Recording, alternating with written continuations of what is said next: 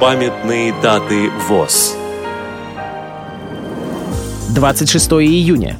60 лет со дня открытия пятых международных соревнований по легкой атлетике незрячей молодежи. 27 июня. 125 лет со дня рождения Владимира Александровича Викторова с 1925 по 1943 год председателя Центрального совета Всероссийского общества слепых, почетного члена ВОЗ. 28 июня. 70 лет со дня создания учебно-производственных мастерских по ремонтно-мебельному производству и холодной штамповке металла. Город Ижевск. 30 июня. 50 лет со дня рождения Мансура Мулаяновича Закирова, художника.